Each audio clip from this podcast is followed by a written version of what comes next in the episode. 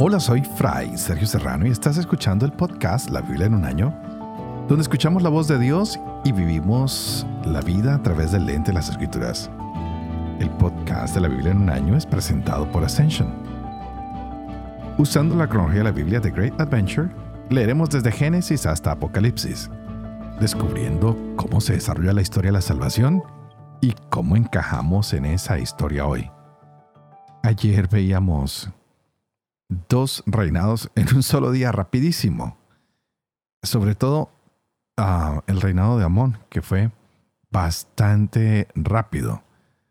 Vimos el de su padre, eh, Manasés, y eh, podemos decir que fue un hombre corrupto, que murió y el legado que dejó fue de inmoralidad, que parecía lo que estaba aceptado y la norma para ese tiempo.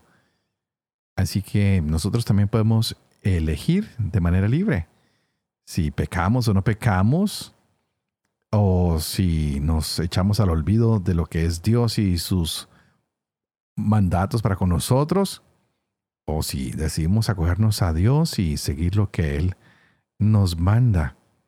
El reino de Amón, nada mejor que el de su padre, siguió en el abandono hacia el Señor y en consecuencia, pues el Señor también lo abandonó a él.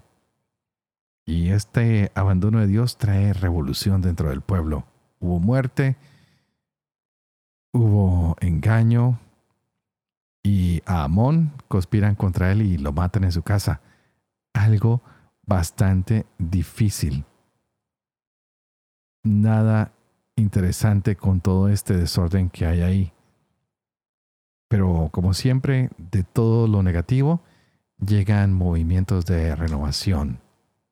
Y es así como hoy tendremos un buen reinado de Josías en Judá, un hombre que viene a reinar por más de 30 años y se ha catalogado como uno de los mejores reyes que han habido después de Salomón. Y durante su reinado hay gran renovación, no solamente en las estructuras, sino también de manera espiritual para el pueblo, para sus consejeros, para el mismo rey parece que las cosas van a tomar un mejor sentido en estos días con este rey. Así que preparémonos para leer Dos Reyes capítulo 22, Dos Crónicas capítulo 33 y tomaremos Proverbios capítulo 7. Este es el día 188. Empecemos.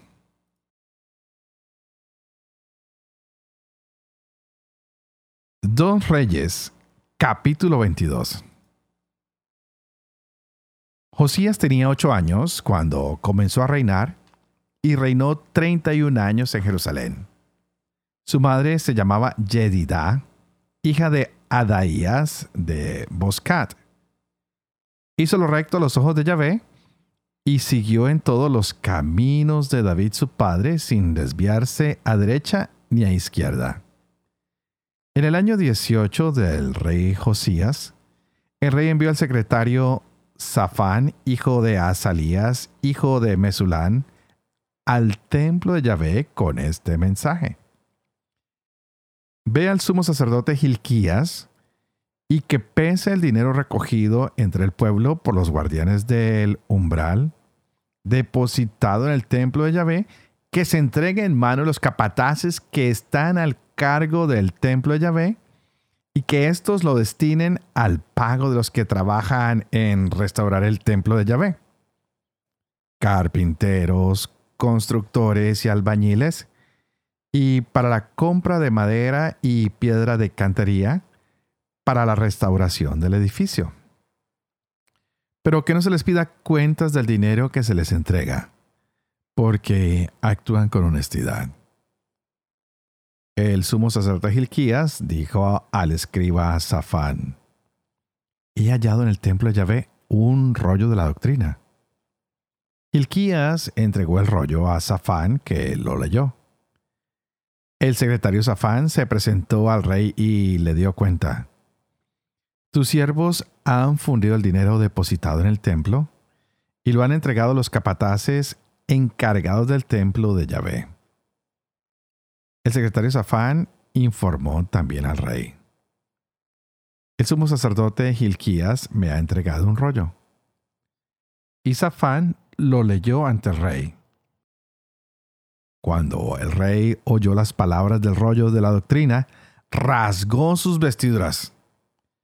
Y el rey ordenó al sacerdote Gilquías, a Ahicán, hijo de Safán, a Akbor, hijo de Miqueas, al escriba Safán y a Asayas, ministro del rey, vayan a consultar a Yahvé por mí y por el pueblo y por todo Judá a propósito de las palabras de este rollo que se ha encontrado. Pues ha debido de encenderse la ira de Yahvé contra nosotros, porque nuestros padres no obedecieron las palabras de este rollo, haciendo lo que está escrito para nosotros. El sacerdote Gilquías, Ahicán, Akbor, Safán y Asayas fueron donde la profetisa Hulda, mujer de Salún, hijo de Tikba, hijo de Harhas, encargado del vestuario. Vivía en Jerusalén en el barrio nuevo. Ellos le hablaron y ella respondió, Así habla Yahvé, Dios de Israel. Digan al hombre que los ha enviado a mí. Así habla Yahvé. Voy a traer desastre sobre este lugar y sus habitantes. Todo lo dicho en el rollo que ha leído el rey de Judá. Porque ellos me han abandonado y han quemado incienso a otros dioses irritándome con todos los ídolos que se han hecho. Arde mi ira contra este lugar y ya no se apagará. Digan al rey de Judá que los envió a consultar a Yahvé, así dice Yahvé, Dios de Israel. Ya que al escuchar mis palabras contra este lugar y sus habitantes que se volverán espanto y maldición, tu corazón se ha conmovido y te has humillado ante Yahvé, has rasgado tus vestiduras y has llorado ante mí, yo a mi vez he escuchado oráculo Yahvé. Por eso te reuniré con tus antepasados, y serás enterrado en paz en tu sepulcro. Tus ojos no verán todo el desastre que yo acarrearé sobre este lugar. Ellos llevaron la respuesta al rey. Dos Crónicas, capítulo 33. Manasés tenía 12 años cuando comenzó a reinar y reinó 55 años en Jerusalén. Hizo lo malo a los ojos de Yahvé según la costumbre abominable de las naciones que Yahvé había expulsado delante de los israelitas. Reconstruyó los santuarios que su padre Ezequías había destruido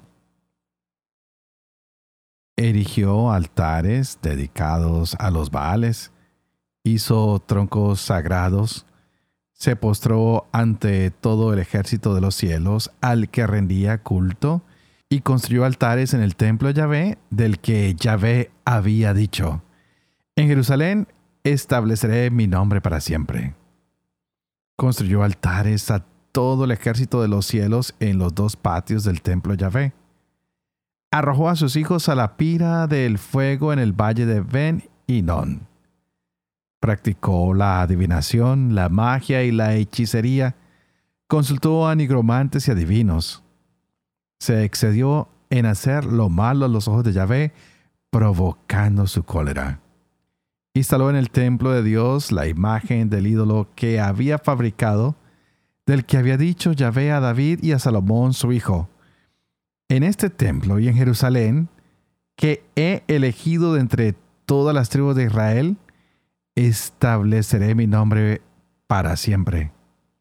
No volveré a hacer que Israel vague errante fuera de la tierra que di a sus padres, a condición de que se comprometan a actuar conforme a todo lo que les he mandado, según toda la ley, los decretos y normas ordenadas por Moisés. Manasés desvió a Judá y a la población de Jerusalén hasta el punto de actuar peor que las naciones que Yahvé había eliminado ante los israelitas. Yahvé habló a Manasés y a su pueblo, pero no hicieron caso. Entonces Yahvé hizo venir sobre ellos a los jefes del ejército del rey de Asiria, que apresaron a Manasés con ganchos, lo ataron con cadenas de bronce y lo llevaron a Babilonia. Cuando se vio en angustia, quiso aplacar a Yahvé su Dios, humillándose profundamente en presencia del Dios de sus padres. Oró a él y Dios accedió, oyó su oración y le concedió el retorno a Jerusalén, a su reino. Entonces supo Manasés que Yahvé es el Dios. Después de esto, edificó la muralla exterior de la ciudad de David al occidente de Gijón en el torrente, hasta la entrada de la puerta de los peces, cercando el Ofel, y la elevó a gran altura. Puso también jefes del ejército en todas las plazas fuertes de Judá Quitó del templo de Yahvé los dioses extraños, el ídolo y todos los altares que había erigido en el monte del templo de Yahvé y en Jerusalén, y los echó fuera de la ciudad. Reconstruyó el altar de Yahvé y ofreció sobre él sacrificios de comunión y de alabanza, y mandó a Judá que diese culto a Yahvé, el Dios de Israel. Sin embargo, el pueblo ofrecía aún sacrificios en los altos, aunque solo a Yahvé su Dios. El resto de los hechos de Manasés, su oración a Dios y las palabras de los videntes que le hablaron en nombre de Yahvé, Dios de Israel, se encuentran escritos en los hechos de los reyes de Israel. Su oración y como fue oído, todo su pecado, su infidelidad, los sitios donde edificó santuarios y donde puso troncos sagrados e ídolos antes de humillarse, todo está escrito en los hechos de Josai. Manasés reposó con sus antepasados y fue enterrado en su casa. Amón, su hijo, reinó en su lugar. Amón tenía 22 años cuando empezó a reinar y reinó dos años en Jerusalén hizo lo malo a los ojos de Yahvé, como había hecho su padre Manasés. Amón ofreció sacrificios y dio culto a todos los ídolos que había fabricado su padre Manasés. Pero no se humilló delante de Yahvé como se había humillado su padre Manasés. Al contrario, Amón cometió aún más pecados. Los siervos de Amón conspiraron contra él y mataron al rey en su palacio. Pero el pueblo del país mató a todos los que habían conspirado contra el rey Amón. El pueblo del país proclamó rey en su lugar a su hijo Josías.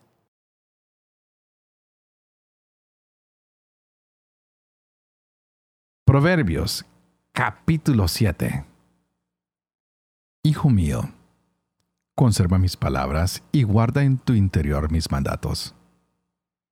Guarda mis mandatos y vivirás. Mi enseñanza como la niña de tus ojos. Átatelos en los dedos. Grábatelos en el corazón. Hermánate con la sabiduría y emparenta con la inteligencia, para que te proteja de la mujer ajena, de la extraña de palabras salameras.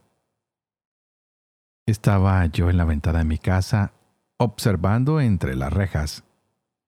Miré al grupo de los ingenuos y distinguí entre los muchachos a un joven insensato. Pasaba por la calle junto a su esquina y se dirigía a casa de ella. Era al anochecer. Al caer el día, cuando llega la noche y oscurece. Entonces le sale al paso una mujer con trazas y ademanes de prostituta. Es bullanguera y descarada, y sus pies nunca paran en casa. Ya sea en las calles o en las plazas, en cualquier esquina se pone al acecho. Ella lo agarra, lo besa y descaradamente le dice, tenía que ofrecer un sacrificio y hoy he cumplido mi promesa.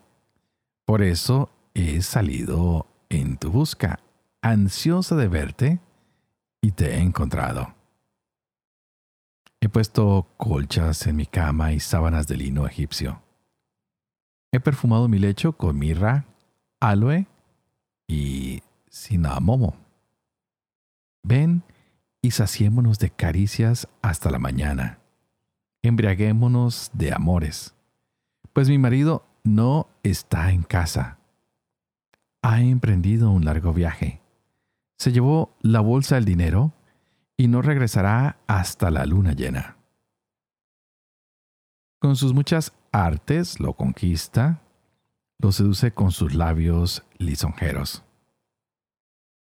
Y el ingenuo se va tras ella como buey llevado al matadero, como ciervo atrapado en la red hasta que una flecha le atraviesa el hígado como pájaro que cae en la trampa, sin saber que le va la vida en ello. Ahora pues, hijo mío, escúchame. Presta atención a mis palabras. No extravíes tu corazón tras sus caminos. No te pierdas por sus sendas, porque a muchos ha hecho caer malheridos y sus víctimas son incontables. Su casa es camino hacia el abismo y baja a la morada de la muerte.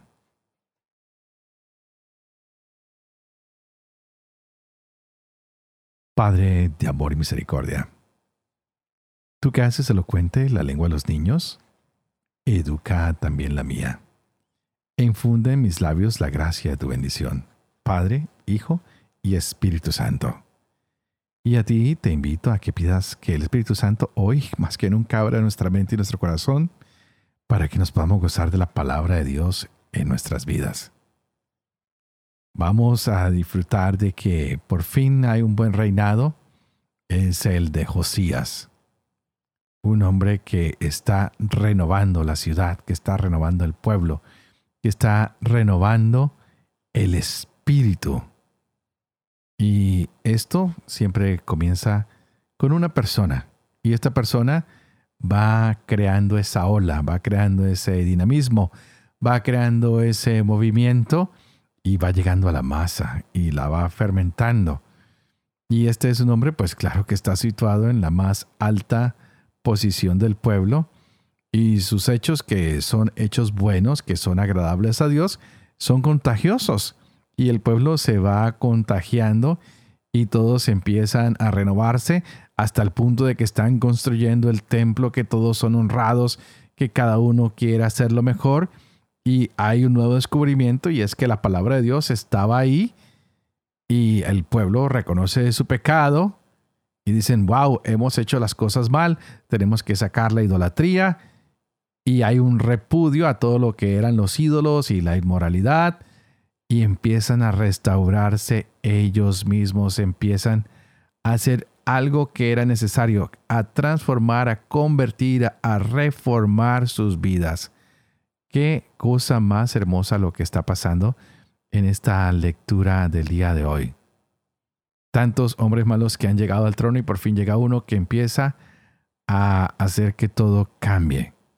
Y creo que es lo que pasa con nuestra sociedad del día de hoy.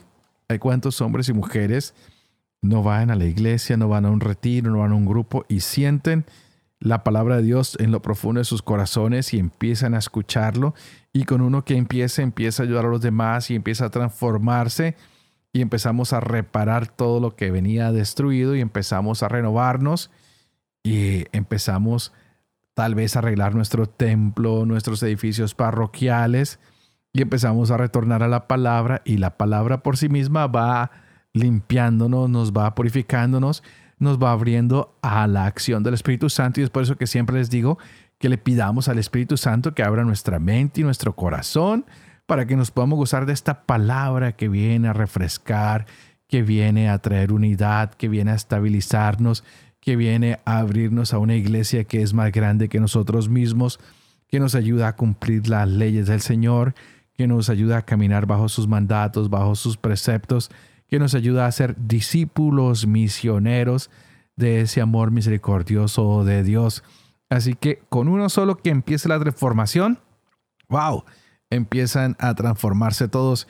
Por eso es tan importante que los padres de familia se acerquen al Señor, porque de esa manera empiezan a transformar a sus esposas, a sus hijos, empiezan a recibir esta revelación de Dios o que la esposa empieza a transformarse, a transformar a su esposo, a sus hijos, o que el hijo se transforme y se renueve en el Señor, en su palabra y empiece a transformar a sus hermanos y a sus padres y empecemos a crear esto tan hermoso que es el renovarnos interior y exteriormente con la presencia del Señor en nuestras vidas. Y hay que tener cuidado porque siempre hay muchas tentaciones que están por ahí. Nos dimos cuenta con el libro de Proverbios que si no conservamos las palabras y las guardamos en nuestro interior, si no guardamos los mandamientos y vivimos las enseñanzas de Dios, si no los atamos a nuestros dedos y los grabamos en nuestro corazón, si no nos hacemos amigos de la sabiduría y de la inteligencia, podemos caer. Y el pecado es como esa mujer que es dulce, salamera y que va seduciendo y que nos lleva tal vez a la perdición. Ojalá que hoy nos enamoremos más de esta palabra de Dios, que sepamos que esta palabra nos nutre, nos enriquece, nos alegra la vida, nos trae paz, nos trae renovación, nos trae cambio y que con esto podemos hacer mejores familias, podemos tener una vida mejor, podemos tener corazones más alegres. Entonces, ¿por qué no contagiar a más personas y decirles, oye, te invito a que escuches la Biblia en un año todos los días? Esta es una palabra que nos construye, que nos renueva, que nos repara, que nos transforma, que nos limpia, que nos purifica. Y es una palabra que nos acerca para encontrar la luz del Espíritu Santo, para que de esta manera tú y yo podamos relacionarnos más con Dios. Ojalá que esta palabra siga siendo parte de la gran misión que nos llevará más adelante a ser testimonios del Señor que nos llevará a ser verdaderos discípulos, los cuales fueron encargados de llevar la palabra por todo el mundo y predicar el Evangelio a todas las naciones. Y es por eso que constantemente les estoy diciendo que por favor oren por mí, para que puedas seguir llevando adelante este proyecto de la Biblia en un año. Y tal vez ora por ti mismo, para que tú también puedas llevar este proyecto a muchos corazones que necesitan encontrar ese rollo y abrirlo para transformar sus vidas para que todos podamos vivir con fe esto que está en esta palabra, lo que leemos, lo que compartimos, para que podamos siempre compartir y enseñar la verdad y que cumplamos lo que esta palabra nos enseña. Y que la bendición de Dios Todopoderoso, que es Padre, Hijo y Espíritu Santo, descienda sobre cada uno de ustedes y los acompañe siempre. Que Dios los bendiga.